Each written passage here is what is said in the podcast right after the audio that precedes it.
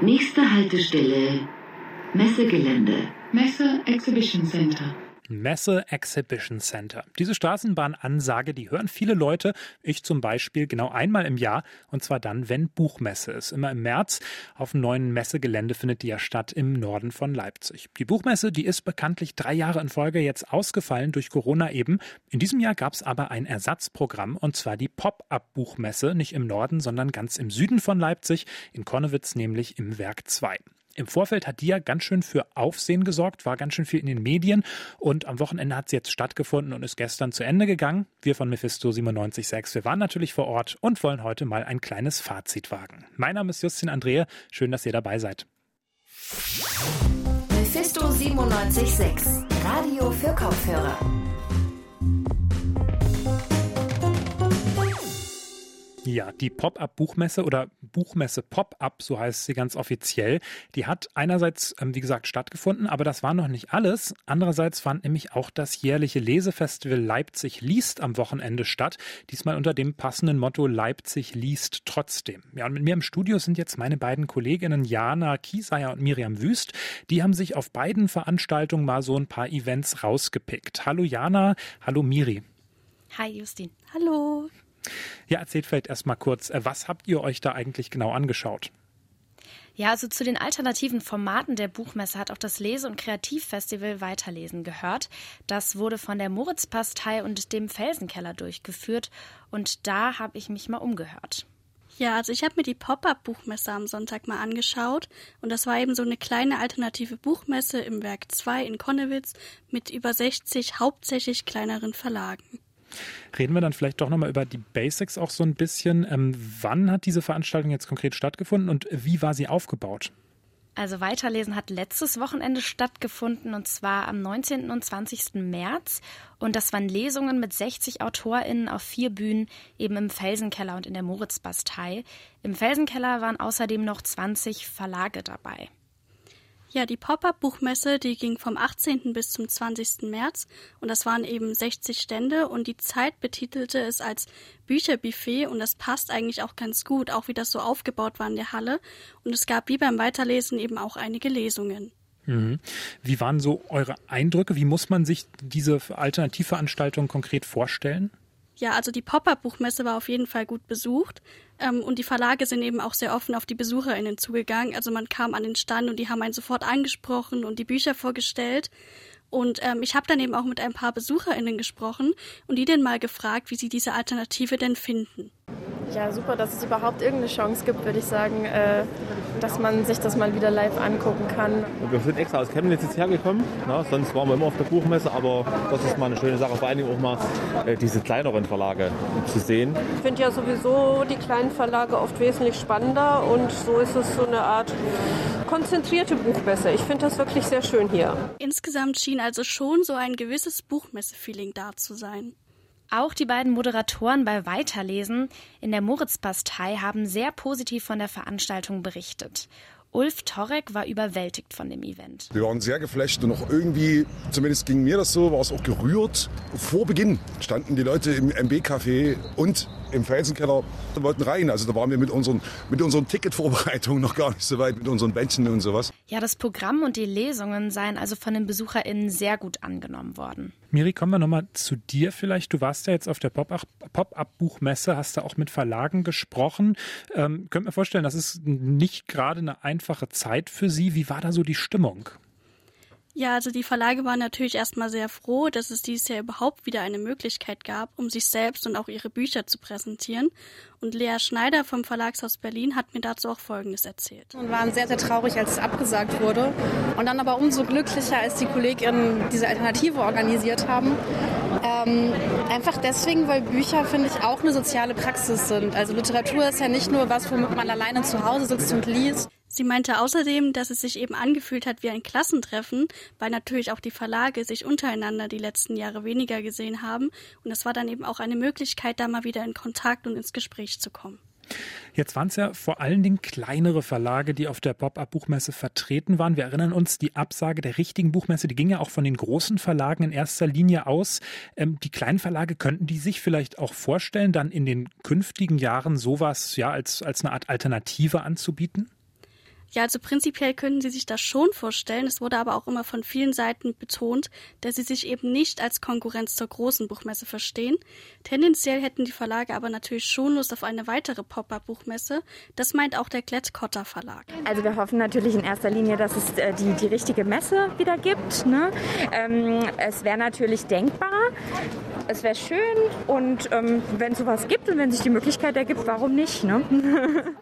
Ja, eine Alternative zur richtigen Buchmesse sozusagen. Das war ja jetzt nicht nur die Buchmesse Pop-up beziehungsweise Pop-up-Buchmesse. Es gehupft wie gesprungen, wie rum man es jetzt sagt. Ähm, das nicht nur, sondern es gab ja eben auch noch dieses Weiterlesen-Festival. Kann man das auch als so eine Art Alternative zur richtigen Buchmesse sehen, Jana?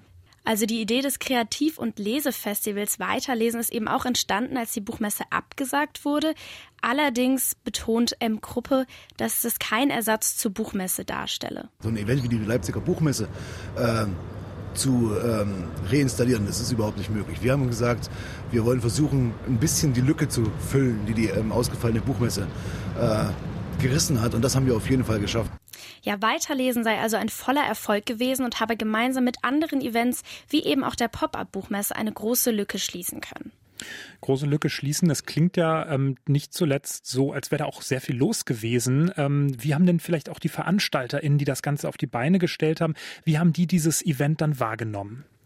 Ja, Ulf Torek von Weiterlesen hat zunächst einmal auch die spontan entstandene Pop-up-Buchmesse gelobt. Trotzdem hat er eben nochmal betont, wie besonders für ihn die Veranstaltung Weiterlesen war. Die Leute seien da sehr glücklich gewesen über das vielfältige kulturelle Angebot.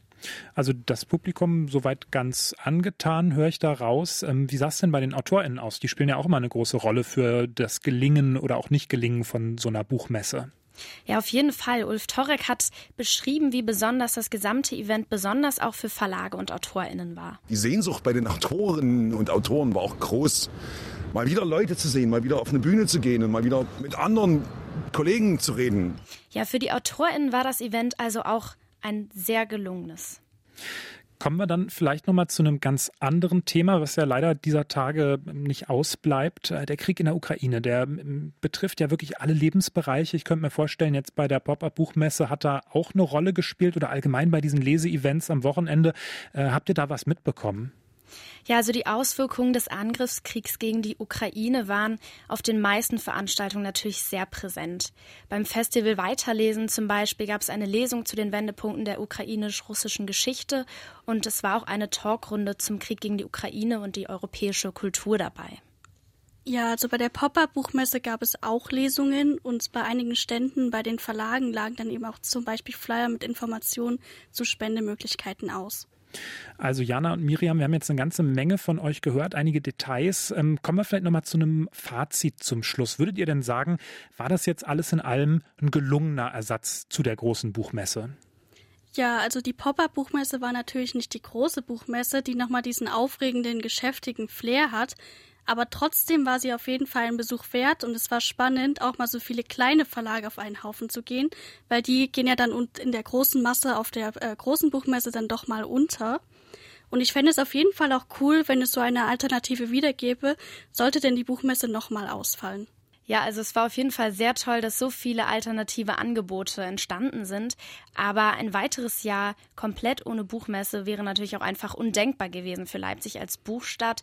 Trotzdem ist die Buchmesse natürlich als solche nicht zu ersetzen und wir freuen uns wieder auf die große Buchmesse nächstes Jahr. Meine Kollegin Jana Kieseyer, die war auf dem Weiterlesen-Festival. Danke dir, Jana. Gerne. Und meine Kollegin Miriam Wüst, die war bei der Pop-Up-Buchmesse im Werk 2. Danke dir, Miriam. Gerne.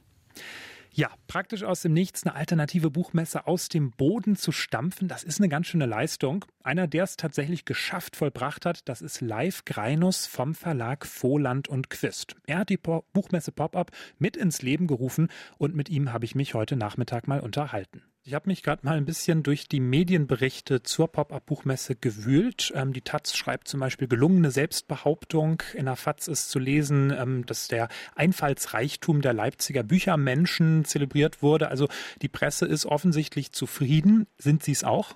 Ja, sehr. Wir hatten erwartet, dass noch irgendwelche Stolpersteine auftauchen, dass noch irgendwas nicht ganz rund läuft, aber es war von vornherein, von Anfang an alles solide. Die Stimmung war fantastisch, äh, auch unter den Ausstellerinnen und Ausstellern. Das ist auch immer so ein Indiz, wie so eine Messe läuft. Ähm, nee, also alles rund, das, was man machen konnte, haben wir gemacht und das ist gelungen. Jetzt sind die Ausstellerinnen und Aussteller die eine Sache, die Besucherinnen und Besucher natürlich die andere. Sie werden ja wahrscheinlich die Möglichkeit gehabt haben, auch am Wochenende so ein bisschen mit denen ins Gespräch zu kommen. Wie war Ihr Eindruck? Mit welchen Erwartungen sind die Leute vielleicht gekommen und sind die Erwartungen erfüllt worden, übertroffen worden vielleicht sogar? Ich natürlich mit vielen gesprochen, das waren dann aber überwiegend Fachpublikum, also Kontakte, die ich kannte, die besagten Journalistinnen und Journalisten, die waren alle total begeistert. Viel mit Buchhändlern, das hat mich gefreut. Da kamen Buchhändler aus Stralsund, aus München, äh, aus Nordrhein-Westfalen. Das hatte ich nicht erwartet, dass wir da in die Richtung auch ausstrahlen. Die waren auch alle wahnsinnig begeistert. Äh, das fand ich gut. Und jetzt ähm, sozusagen der Leser, der von um die Ecke kam, nur einzelne Menschen erlebt, auch bei Lesungen, und die waren auch sehr zufrieden und begeistert und haben die familiäre Atmosphäre gelobt. Mhm. Familiäre Atmosphäre lag vielleicht auch so ein bisschen daran, dass es ja jetzt vor allen Dingen die unabhängigen, die kleineren Verlage waren, die vertreten waren. Nicht nur natürlich, ähm, aber gerade für die kleineren Verlage war es sicherlich auch eine Chance. Ähm, inwieweit war vielleicht auch atmosphärisch da so ein bisschen ein Unterschied zu spüren, wenn eben die ganz großen Player da nicht anwesend waren? Man im Experiment mal durchführen. Ähm, ich glaube, das wäre auch nicht groß anders gewesen, wenn dazwischen ein Konzernverlag gestanden hätte. Wir haben ja mit Surkamp, Aufbau, Beck auch sehr große Verlage. Ne? Die sind, gehören zwar nicht zum Konzern, aber von der Reichweite her sind die ähnlich angesiedelt äh, wie die Verlage, die zu den Konzernen gehört. Ähm, Wäre, glaube ich, kein großer Unterschied gewesen. Aber ähm, ja, so in dem Kreis, in dem wir jetzt unterwegs waren, kennt man sich halt eben auch. Das äh, ist dann vielleicht nochmal eine andere Atmosphäre.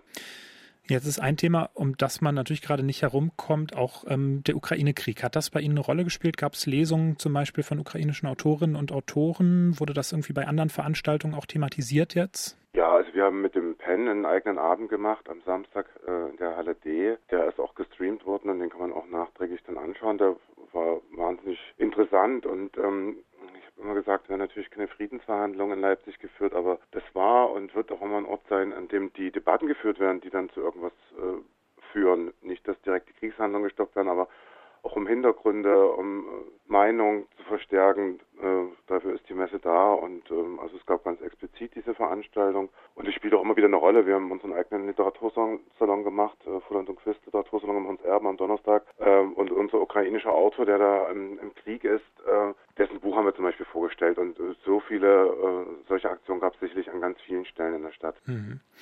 Ein Zitat aus der Presse hätte ich jetzt noch abschließend. Ähm, viel charmanter als das übliche Geschiebe in den Glaskuppelhallen, schreibt David Hugendick ähm, auf Zeit Online. Äh, klingt ja so, als könnte die Pop-Up-Buchmesse die richtige Buchmesse geradezu ersetzen. Oder sehen Sie das anders? Nee, das sehe ich anders. Also ähm, das Geschiebe mag ich. Also im Gegensatz zu David Hugendick äh, brauche ich das als Verleger, genau dieses Geschiebe, auch diese Menschenmengen. Äh, wir haben knapp 10.000 Menschen äh, auf den Lesungen und bei der Ausstellung gehabt. Und bei der regulären Buchmesse sind es um die 250.000, also eine ganz andere Dimension. Und wenn man das jetzt so vergleichen würde, wenn man dann auch diese Vielfalt an Verlagen auf, der, äh, auf so einer Pop-up haben möchte, dann müsste man 50 solche Hallen oder 25 solche Hallen hinstellen, wie wir sie jetzt hatten mit dem äh, Werk 2. Also das, nee, ich, ich brauche das Große. Also das ist jetzt wirklich nur ein Strohfeuer gewesen. Äh, wir wollen nächstes Jahr auf jeden Fall wieder die große Messe zurück. Also selbst wenn nächstes Jahr die große Messe möglich ist, dann wird es nicht nochmal ähm, on top nochmal eine Pop-up-Buchmesse oder dergleichen geben, zumindest nicht mit Ihrem Involvement. Genau. Also äh, die Pop-up so, äh, wie sie gewesen ist, wird äh, so nicht stattfinden. Es sei denn, wir haben wieder irgendwie so eine Situation, dass es eigentlich gehen könnte und dann wird kurzfristig abgesagt, dann kann man sich das immer noch überlegen, aber ich gehe davon aus, äh, dass die Messe stattfindet und dann wird es keine Pop-up geben. Das sagt Live Kreinus, einer der MitinitiatorInnen der Buchmesse Pop-up hier in Leipzig. Ja, damit sind wir am Ende von dieser Buchmesse-Folge von Radio für Kopfhörer angekommen. Das Ganze hier war natürlich nur ein sehr kleiner Einblick in ein ganz schön komplexes Thema. Wenn ihr euch für die Hintergründe von dieser ganz besonderen Buchmesse interessiert, dann kann ich euch unseren Podcast Buchmesse Pop-up eine trotzdem Geschichte empfehlen. Den findet ihr hier im Radio für Kopfhörer Feed, überall da eben, wo es Podcasts gibt. Und in unserem Kulturpodcast Gretchen, da sind einfach mal die Literaturwochen jetzt ausgerufen worden. Da gibt es viele spannende Rezensionen, Interviews. Checkt den also auch sehr gerne mal aus. Meinen beiden Kolleginnen Jana Kieseyer und Miriam Wüst habe ich ja gerade schon gedankt. Deswegen sage ich ganz zum Schluss auch an euch nochmal herzlichen Dank, dass ihr wieder eingeschaltet habt. Mein Name ist Justin Andrehe. Ich sage Ciao und auf Wiederhören. Mephisto 976, Radio für Kopfhörer.